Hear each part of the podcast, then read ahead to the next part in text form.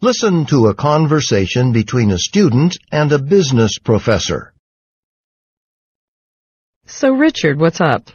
Well, I know we have a test coming up on chapters, um, Chapters 3 and 4 from your textbook. right, three and four.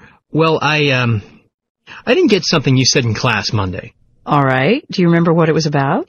Yeah, you were talking about a gym, a health club where people can go to exercise, that kind of thing. Okay. But the health club model is actually from chapter 5. So, Oh, chapter five. Oh, so it's not. Okay, but I guess I still want to try to understand. oh, of course. Well, I was talking about an issue in strategic marketing. Um, the health club model. Um, I mean, with a health club, you might think they would have trouble attracting customers, right? Well, I know when I pass by a health club and I see all those people working out, exercising, I just as soon walk on by. Yeah, there's that. Plus, lots of people have exercise equipment at home, or they can play sports with their friends, right? Sure. But nowadays, in spite of all that, and expensive membership fees, health clubs are hugely popular. So, how come? I guess that's what I didn't understand. Okay.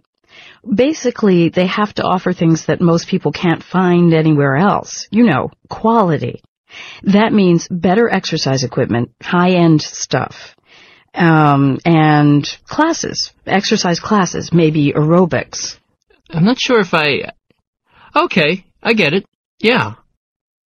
And you know, another thing is, I think people probably feel good about themselves when they're at the gym. And they can meet new people, socialize. Right. So health clubs offer high quality facilities and also they sell an image about people having more fun, relating better to others, and improving their own lives if they become members. Sure, that makes sense.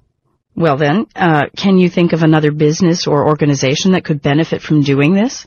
Um, Think about an important building on campus here. Something everyone uses. A major source of information. you mean like an administrative building?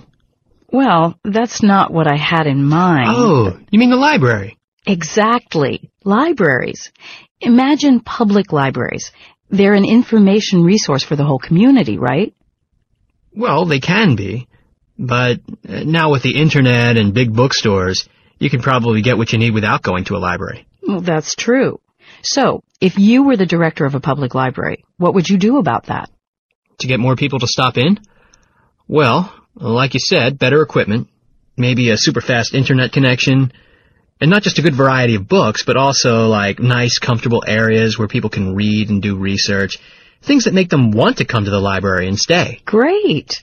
Oh, and uh, maybe have authors come and do some readings, or, I don't know, special presentations, something people couldn't get at home. Now you're getting it. Thanks, Professor Wilkins. I think so too.